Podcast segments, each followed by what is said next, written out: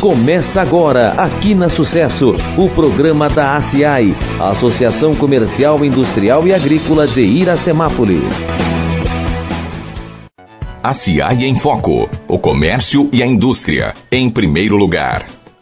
Olá, gente. Olá, Iracemápolis. Sejam bem-vindos. Eu sou o Renato Evangelista e você sabe, este é o ACI em Foco, o programa do empreendedor de Iracemápolis. Lembrando para você que não consegue ouvir aí pela Rádio Sucesso o nosso programa, você pode acessar as nossas redes sociais, é, principalmente o YouTube, né? Vai lá na caixinha de busca e digita CA em Foco para obter todos os programas anteriores. E já já tem uma entrevista especial com o professor ex-prefeito João Renato Alves Pereira. Gente, como hoje nós estamos com um programa bastante corrido, nós vamos começando já os nossos trabalhos.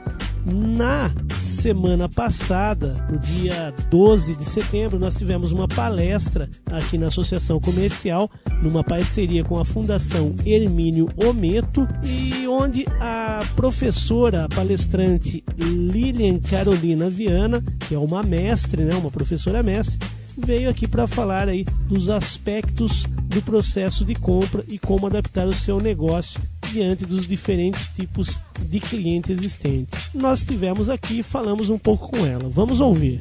Bom, primeiro eu quero agradecer pelo convite, né, em nome da, da Fundação Hermínio Meto, em meu nome. Foi um prazer grande para mim estar aqui hoje falando sobre esse tema, que é um tema de estudo meu e que eu gosto muito, que é falar sobre o consumidor. Hoje, na palestra, é, eu abordei três pontos principais a gente pôde entender melhor sobre o comportamento do consumidor, é, pude falar das suas principais influências, né?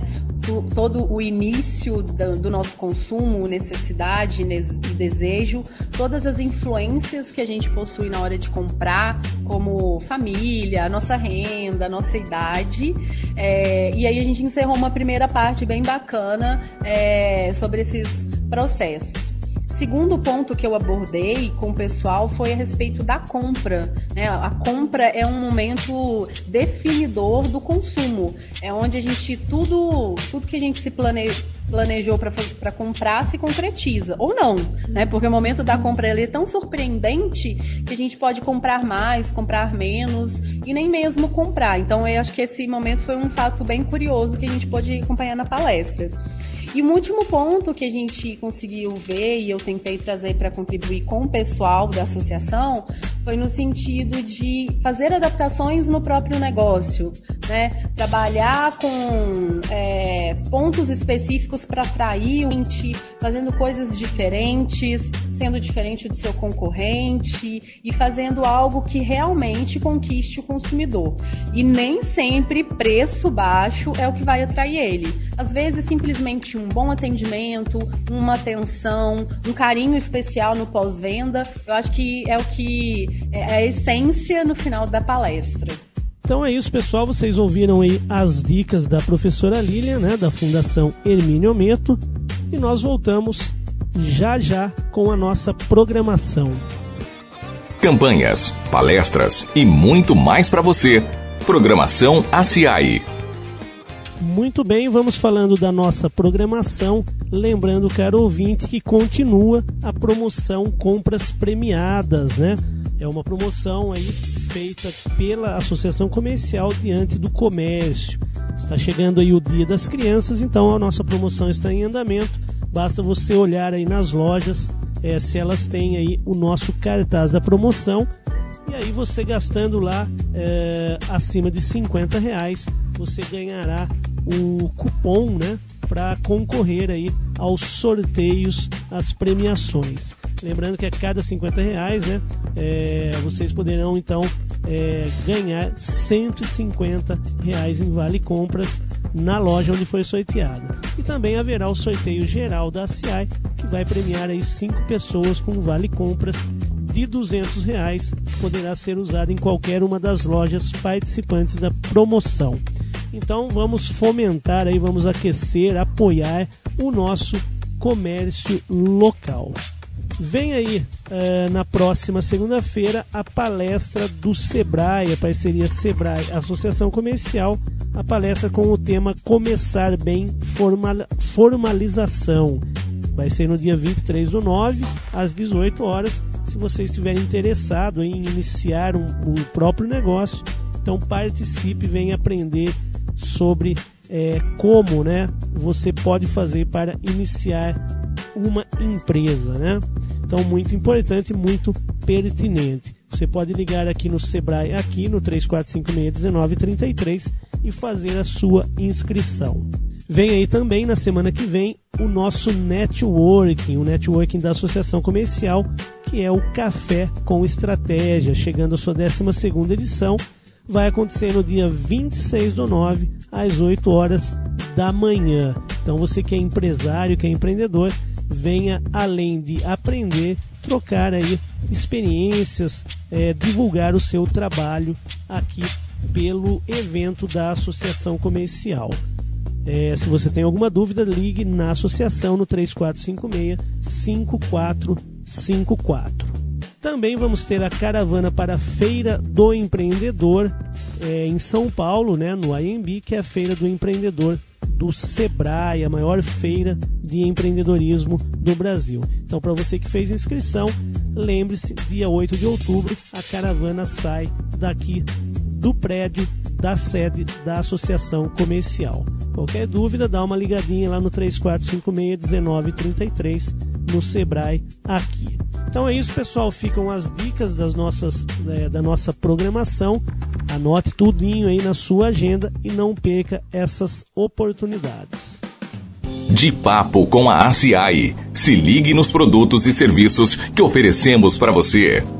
Estamos de volta para falar um pouco dos produtos e serviços da associação. E hoje eu estou mais uma vez com a Isabelle Domiciano, do nosso comercial, para a gente tratar.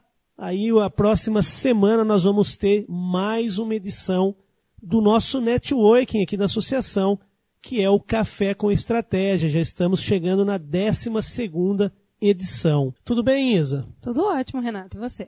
Tudo bem também. É, eu queria que você contasse então as mudanças, né? Estou sabendo que nós vamos ter uma inovação no nosso network. Por favor. Com certeza. Então, a Associação Comercial, vocês que nos acompanham, sempre ouvi a gente falando para o pessoal inovar, para fazer mudanças na sua empresa, para melhorar, né? É sempre importante melhorar para o seu cliente. No nosso caso, o nosso cliente é nosso associado, os empresários aqui da cidade, e a gente também está interessado em fazer melhorias para eles. No caso do Café com Estratégia, nós vamos para a 12 edição. Já tivemos mais de 50 empresas participando conosco né, ao longo desses anos. E a gente sentiu a necessidade de trazer um tema para cada edição. Por quê, Renato? Quando o pessoal vinha, ele se apresentava, falava da empresa, trazia cartãozinho, fazia divulgação, mas às vezes era um momento assim, é, um pouco muito tênue, muito rápido, que poderia ser mais aprofundado. Então, a gente está aqui numa oportunidade, num café da manhã, na associação comercial, com pelo menos 20 empresários em toda edição. Então, é, a gente quer aprofundar mais, fazer com que o pessoal converse, mas que aprenda também. Então, na última edição, a gente já propôs um tema, a gente falou sobre marketing digital, só que aí cada um contou a sua experiência. Foi um momento super bacana e agora a gente, para profissionalizar ainda mais esse debate, vai trazer um profissional. Então a gente fez uma parceria com o pessoal de uma agência de publicidade ali de Limeira. Eles vão vir para ministrar uma pequena palestra, coisinha de meia hora, né? Normalmente o nosso evento dura uma hora. Sim. Palestrinha de meia hora para falar sobre como aumentar as suas vendas através do Google, que hoje a gente sabe é um, um dos recursos mais utilizados pelo pessoal. Quando você quer alguma coisa, você joga no Google, né? Então, como que o pessoal que vem aqui, nossos empresários, podem aproveitar e vender através dessa plataforma? Ô Isa, então é uma oportunidade é, para os empresários, empreendedores da nossa cidade estarem, além de, de aprender algo a mais, né, através da palestra, também vão poder aí trocar figurinhas, trocar propaganda, trocar experiência uns com os outros. É isso mesmo? Sim, esse formato a gente sempre vai manter. Então, é, o pessoal vai chegar, vai tomar um cafezinho rápido com a gente e vai para a palestra. Depois disso, nós vamos abrir para o networking como sempre. Então, pessoal, pode trazer seu cartão, seu panfleto, né? Vir preparado ali para falar da sua empresa, do seu negócio. Que o bacana é o seguinte, a gente traz é, associados e não associados nesse evento.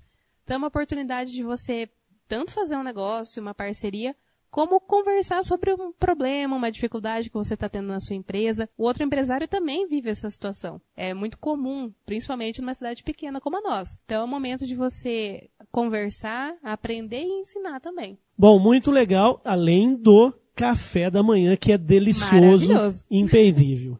Ô Isa, só reforça a data, eu, eu, já, a gente divulgou aí na programação, mas vamos reforçar que nunca é demais, né? Então, nosso Café com Estratégia, que vai ter uma mini palestra sobre como gerar mais vendas através do Google, é na próxima quinta-feira, 26 de setembro, às 8 horas da manhã, aqui mesmo na Associação Comercial. O evento é gratuito, tá? Nossos associados sempre recebem nosso convite pelos, pelo e-mail, pelo WhatsApp. A gente leva alguns convites pessoalmente para não associados. Mas se você, por acaso, ainda não é um associado, ainda não recebeu o nosso contato, mas tem um interesse, dá uma ligadinha pra gente no 3456-5454 ou entra em contato pelo e-mail que é o comercial arroba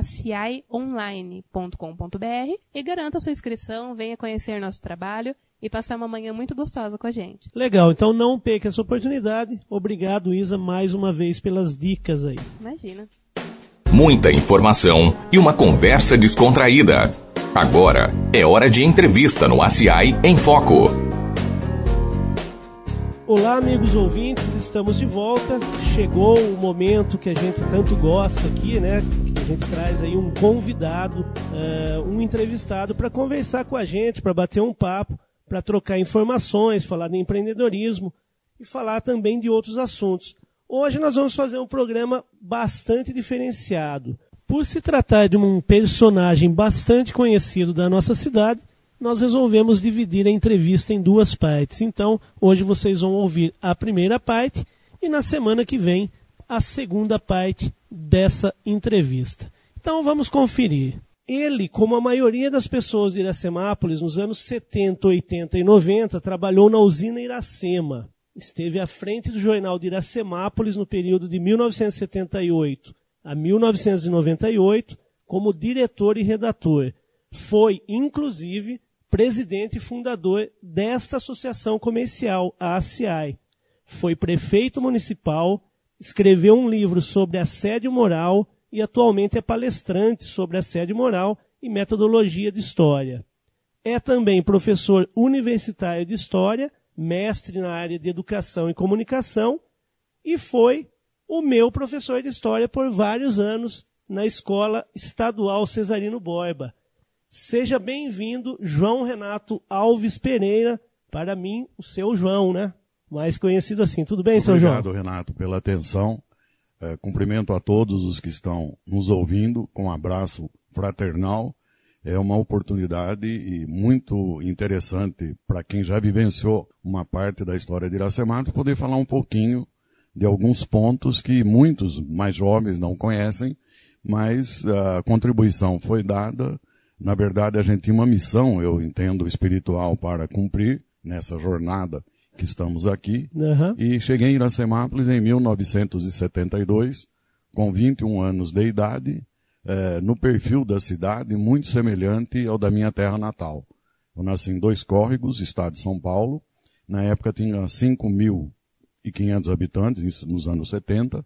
E quando cheguei em Iracemápolis, tinha 3.500 habitantes. Muito um, parecido. muito parecido. O meu perfil era esse de cidade pequena. Eu entendi isso, né? O primeiro ponto a gente tem que conhecer a gente mesmo. Sim. É, e depois conhecer o, o ambiente em que a gente atua. E eu procurei a, uma cidade pequena, foi uma extrema coincidência. Não existe coincidência, e sim a divina providência, porque me formei em História e fiz a inscrição na parte sul do estado de São Paulo, em cinco delegacias de ensino, que abrangia uma área muito grande do Estado, muito maior do que abrange atualmente, que as delegacias ou diretorias de ensino têm uma abrangência geográfica menor. Sim. E no quinto dia é que acabei escolhendo aqui em Piracicaba, e uma pessoa que estava do meu lado, eu falei, me indica um município pequeno. E a pessoa poderia ter indicado dezenas de outros na região de Piracicaba, e vejam a coincidência, uma pessoa que está do meu lado indicou Iracemápolis. E acabei pegando um número de aulas, na época, menor do que tinha por exemplo, em Piracicaba, mas optei uh, por uma cidade pequena. Acho que nessa missão que Deus passa na vida da gente, interpretei que seria uh, onde que eu iria atuar e, e foi onde que eu escolhi. Uh, não conhecia Iracemápolis, Limeira muito pouco, só da feira científica, que como estudante havia excursão na época, vim em dois momentos em Limeira, mas Iracemápolis não conhecia. E conheci pela primeira vez, vim com uma mala de livros e uma mala de roupa, aportei por aqui e agradeço a Deus a indicação e a providência divina, evidentemente. Legal. Seu João, é, antes da gente falar aí da vasta carreira profissional, é, eu queria começar falando da própria associação comercial. É, eu queria que o senhor contasse para o pessoal aí da época em que você esteve atuante na entidade, que eram outros tempos, como você acabou de falar, né? A cidade era menor, a estrutura era bem menor também, mas o ideal de se ter aí uma entidade para apoiar o comércio e a indústria, acho que é bastante vivo. Então conta como que foi. O senhor é um, o fundador, um dos fundadores, é, né? Foi eu e o Pedro, o saudoso Pedro Alexandrino, né? Conheci o Pedro, que atuava na rodoviária na época. Sim, que depois onde foi o prédio, né? ali ao lado do cartório do Braulio. É, e aí eu conversava sempre com o Pedro. Ele me convidou para escrever no jornal de Piracicaba, uma coluna, acho que era semanal, porque ele tinha um relacionamento muito forte com Piracicaba. E escrevi aí nasceu uma relação de amizade com o Pedro Alexandrino. E numa das conversas, é, ele a, ah, levantou a ideia de se fundar uma associação comercial em Iracemapa. A associação está completando 35 anos então, este ano. Foi né? há 35 anos atrás a ideia que eu e o Pedro trabalhamos em cima, eh, nós fundamos e fui o primeiro presidente, né? E depois teve um lance muito interessante também, Renato, na sequência, é que a Medical me procurou na época, aqui como cidadão que eu era, eh, como que eles poderiam manter um relacionamento com a cidade. Sim. E eu logo indiquei a associação comercial, era o, o Denardi, né, o presidente, e acabei uh, conversando com ele, o Berá, né? O Berá, sim. Isso, o Berá.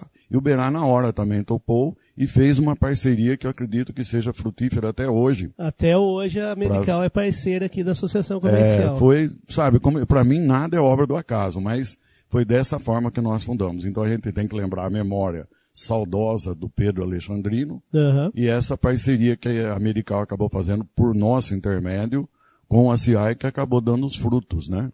Olha que legal. O seu João, o senhor estava falando aqui nos bastidores, né? É, o nosso programa ele tem um foco em empreendedorismo, lógico que com o seu currículo nós vamos falar de N é, assuntos aqui. Mas você comentou que quando você chegou, você inclusive teve um ferro velho aqui. Isso, Isso. foi antes de, de entrar então, na logo usina que cheguei nos anos 70, uh, eh, cheguei como professor temporário, né, no Cesarino Borba.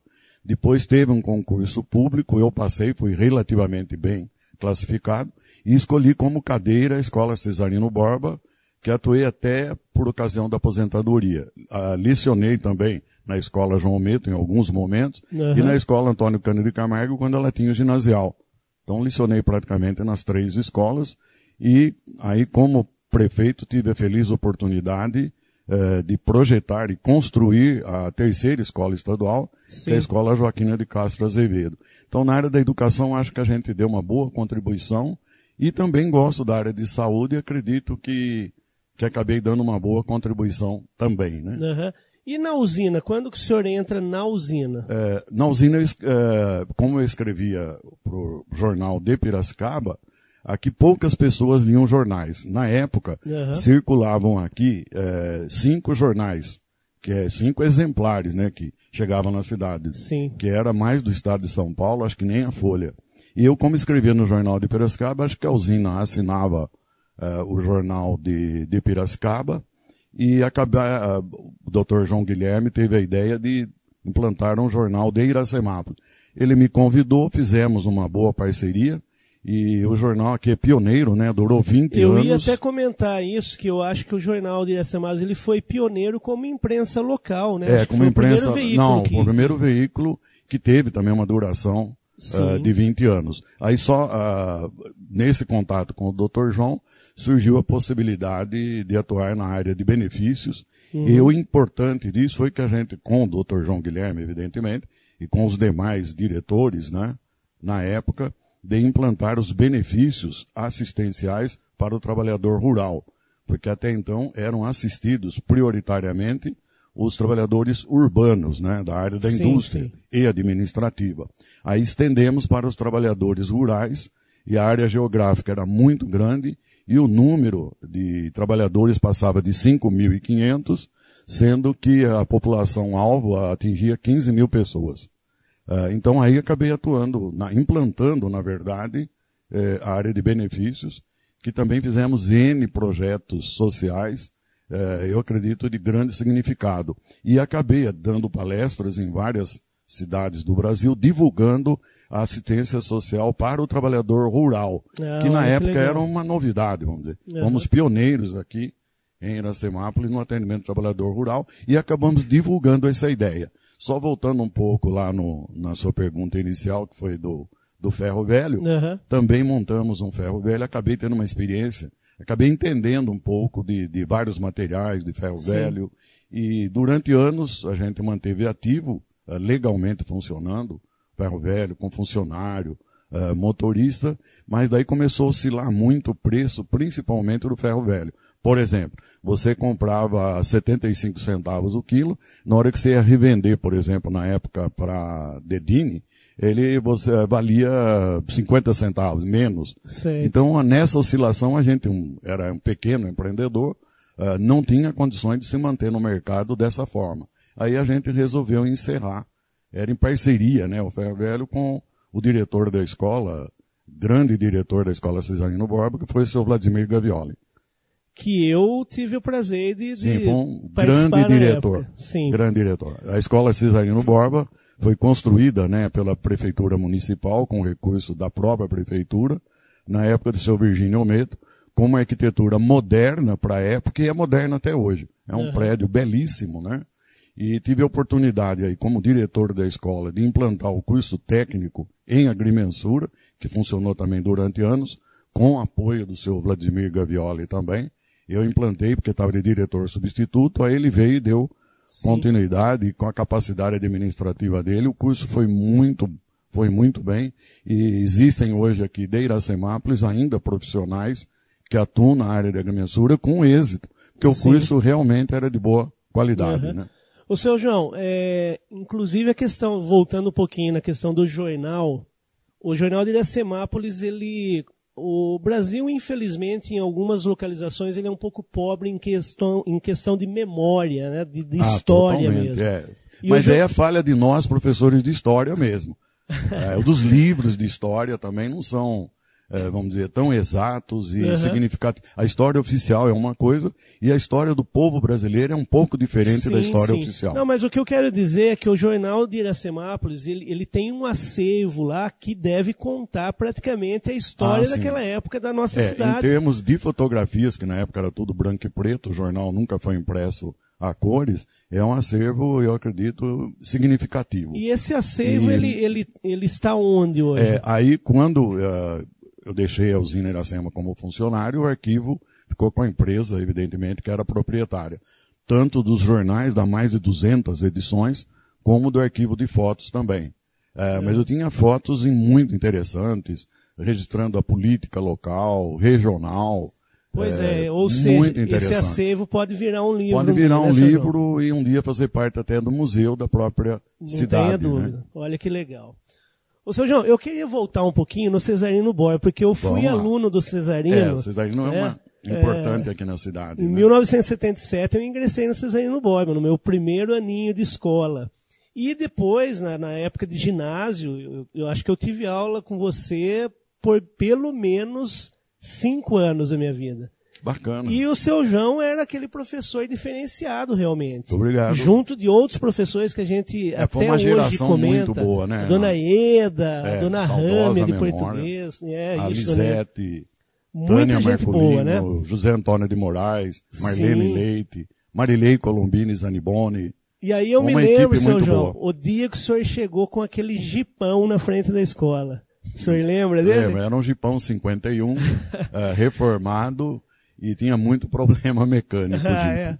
E a molecada olhava e falava, nossa, olha o seu João, olha o jipão dele, parece do exército, olha que legal. E a gente ficava maravilhado com aquilo lá. Então são coisas que marcam realmente, né? O professor, ele era, eu acredito que na época, bem mais respeitado. Ah, sim. Nos anos 50, mais ainda, 40. Depois, acho que dos anos 80, 90, foi caindo um pouco, né? Uhum. Essa relação do professor Infelizmente, com o aluno. né? Mas como eu vim aqui e acabei ficando na cidade, morando na cidade, na época eu era o único professor residente na cidade.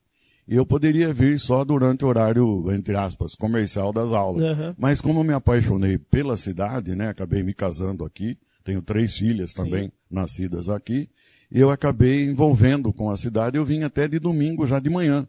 Passava o resto do domingo, ficava em feriado, acabei indo para minha casa a cada dois, três meses. Então foi Certo. um amor realmente à primeira vista com Iracemápolis e deu frutos, tanto para a minha pessoa, né, como para a cidade também. E o Cesarino teve um, um momento muito especial também na minha vida, uma geração de colegas, professores, mais o diretor, o Sr. Vladimir Uhum. Gavioli, formou uma equipe muito idealista, né, Renato? Sim, sim. Ah, quem nasceu nos anos 50 e teve a juventude nos anos 60, a juventude dos anos 60, ela é marcada por um idealismo muito grande, independente de ideologia ou política ou Claro, religiosa. claro. Mas o idealismo foi muito forte. Sim. E a gente abraçou o Cesarino também, eh, 100% das emoções da vida profissional. Eh, como disse para você, no Cesarino nós implantamos ah, com uma equipe de alunos eh, de oitava série a festa do caldo de cana, que Aham. depois foi incorporada pela PM, tem até hoje, e é uma receita anual da escola. Sim. Ah, também cuidei, da, coordenei a fanfarra da escola durante oito anos, e o meu relacionamento, assim, fundamental no, no Cesarino foi com os alunos mesmo, que marcou a mim, marcou a geração. Uma das características, eu fazia mapa, não sei se você está lembrado, na lousa, o mapa mundo de cabeça, com giz colorido. Lembro. Isso realmente era um ponto de destaque. Acabei, né, de tanto fazer o mapa, acabei decorando as linhas principais do mapa mundo e do mapa do Brasil. Então fazia na lousa colorido. Eu comprava giz eh, pessoalmente, porque o giz que vinha do estado ele é muito fraco, é meio mais pro branco do que pro colorido. Então eu comprava giz colorido e às vezes, por exemplo, eu estava de janela e a classe estava livre, eu ia lá já desenhava na frente. Então, quando os alunos entravam, a aula praticamente já estava na lousa, com gráficos, com esquema de resumo. Então foi um relacionamento. E quando fui diretor da escola, num período curto que o Sr. Vladimir atuou na rede física aqui, que implantou eh, a distribuição dos alunos de acordo com o endereço de, de residência, aí nesse momento que a gente conseguiu, através do seu Virgínio Ometo e do secretário estadual de Educação, eh, oficializar o ensino técnico em agrimensura. Aham, sim. Bom, muito legal, dá muita saudade, Dá, na verdade, né? dá. Vocês aí no época- Borba é um momento especial. Bom, eu queria mudar um pouquinho o nosso assunto agora. Em 2004, você lançou o livro O Assédio Moral, Dando a Volta por Cima. Queria que você comentasse um pouquinho de Isso. onde veio essa inspiração para a obra. Isso, Renato. Hoje o livro é considerado pelo livro dos recordes, do livro do recorde brasileiro. O primeiro livro tem essa certificação e a primeira lei aprovada também por uma Câmara Municipal e sancionada na época pelo prefeito como a primeira lei. Acabei sendo pioneiro nessas duas eh, situações, do livro e da lei, e Uhum. acabou sendo base para muitas cidades implantarem. Hoje o tema é recorrente no Brasil. Para se ter uma ideia, 400 pessoas no nosso país entram por dia útil eh, numa reclamação de trabalhista alegando eh, ser vítima né, do assédio moral nas relações do trabalho. Sim. Acabei redigindo um anteprojeto de lei para o deputado Aldo Rebelo, que também tramita na, na Câmara Federal em Brasília. E o mais importante também nessa sequência, que a gente não tem nem como explicar, eu fiz um projeto de lei aprovado na Câmara Municipal, eh, determinando ou oficializando o dia 2 de maio como o Dia Municipal de Combate ao Assédio Moral. E hoje é o Dia Mundial, se você colocar na internet, 2 de maio, Dia de Combate ah, ao Assédio Moral nas Relações do Trabalho, é um dia mundial. Aham, Então, é onde legal. que começou essa ideia, que fui vítima eh, numa organização que eu trabalhei do assédio moral nas relações do trabalho. Sim. Na época não havia nem esse, esse diagnóstico, nem esse conceito. eu entendi que alguma coisa é, estava errado, e aí comecei a me aprofundar no tema, acabei lendo um livro em francês de uma psicoterapeuta que tratava do assédio moral em várias áreas, é Marie-France Erigoyen. Uhum. Acabei lendo em francês, o capítulo não está traduzindo ainda em português. Eu sou autodidata em francês, mas mais na parte da gramática e não conversação. Sim. E aí fiz um projeto de lei bastante resumido uh, e acabou dando certo. A Câmara aprovou, na época o prefeito Cláudio Cossenza sancionou e praticamente se tornou nacional e acabei acho que dando uma contribuição com esse 2 de maio, que é o Dia Mundial de Combate ao Assédio Moral nas Relações do Trabalho, um avanço na cultura organizacional uh, das empresas aqui no Brasil, dando origem, uh, Renato e ouvintes, a um código de ética, um código de conduta.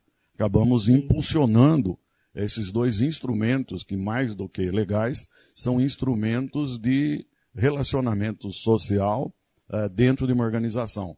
Uh, o caso contrário, aí viram as vítimas uh, de assédio moral nas relações do trabalho, que podem ser graves e até levar a suicídio, como já ocorreu em vários casos, a doenças graves também que levam ao óbito, ou situações de dependência até química. Então é sério esse problema do assédio moral nas relações do trabalho. Então isso foi um grande avanço que nós acabamos impulsionando dentro de um município pequeno, né, de pequeno porte. Na época não tinha nem internet que pudesse nos favorecer na, na divulgação, mas acabou acontecendo só em vários canais de televisão e a ideia prosperou e hoje tem, vamos dizer, centenas até milhares de pessoas que atuam nessa área, principalmente vários sindicatos editaram cartilhas, dei palestra em várias capitais também do país e várias cidades aqui do interior do estado de São Paulo e acabei uh, ajudando né, na divulgação desse tema, o que me deixa assim numa satisfação muito grande de ter sido pioneiro e jogado a bola lá para o meio de campo e do meio de campo alguém chuta para gol, né? Sim, Somente é, os advogados, evidentemente. É um assunto extremamente importante que, graças a Deus, tem melhorado muito hoje, né? A relação aí, a forma que as empresas é, têm trabalhado essa política, né? De relacionamento entre funcionários e o pessoal aí superior. Então, é, te dou até os parabéns, extremamente importante. É, a gente, na verdade, Renato, como eu lhe falei, a gente, na verdade, às vezes tomava uma a, ação, nem poderia imaginar a repercussão onde que ela atingiria. Sim. Mas quando essa lei foi aprovada na Câmara Municipal, e era presidente, um grande presidente, foi Antônio Carlos Longato, seu Inácio também foi presidente nesse período, mas foi no, no período que o Antônio Carlos Longato era presidente, eu cheguei assim a olhar um pouco lá no fim da, da sala, olhei assim meio pro horizonte e falei assim comigo mesmo profeticamente. Eu falei, daqui 10 anos esse tema vai estar no Brasil como um todo. E realmente ocorreu. O único sonho que não aconteceu de fato é a aprovação pela, pelo Legislativo Nacional, Câmara de Vereadores e Senado, uma lei consistente de combate ao assédio moral. Uhum. Existe muita jurisprudência, ela é muito farta mas faltou realmente a aprovação de uma lei. Existem vários projetos de lei sobre esse tema, tramitando na Câmara Federal, mas em nenhum deles uh, dando sequência lógica. Não há interesse do Legislativo Nacional, mas a jurisprudência avançou na área jurídica. Sim. Então, se a área legislativa uh, não foi assim muito interessada no tema, na área jurídica avançou muito.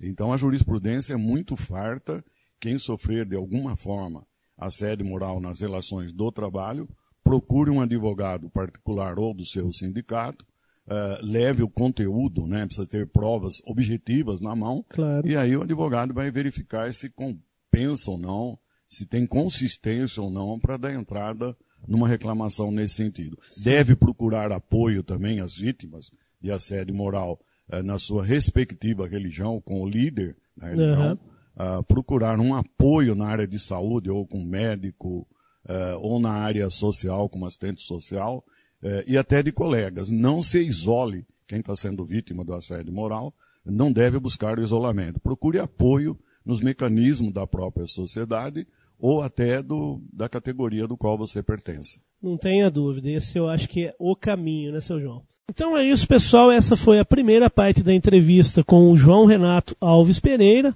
um grande personagem da nossa cidade. E a semana que vem nós iremos passar aí a segunda parte da entrevista, onde ele fala da época onde ele foi prefeito. A gente faz uma comparação aí entre gestão pública e o empreendedorismo. Fala também da experiência dele no Cineclube Iracema. Então, um forte abraço a todos e até o próximo programa. Apoio Ceseg Seguros. Há 30 anos no mercado, trabalhando com eficiência e honestidade. Seguro em todos os ramos, proteção familiar, consórcios, seguro de automóveis e certificados digitais. Faça uma cotação conosco. Telefone 3456-1707. Celular WhatsApp 99606 5112.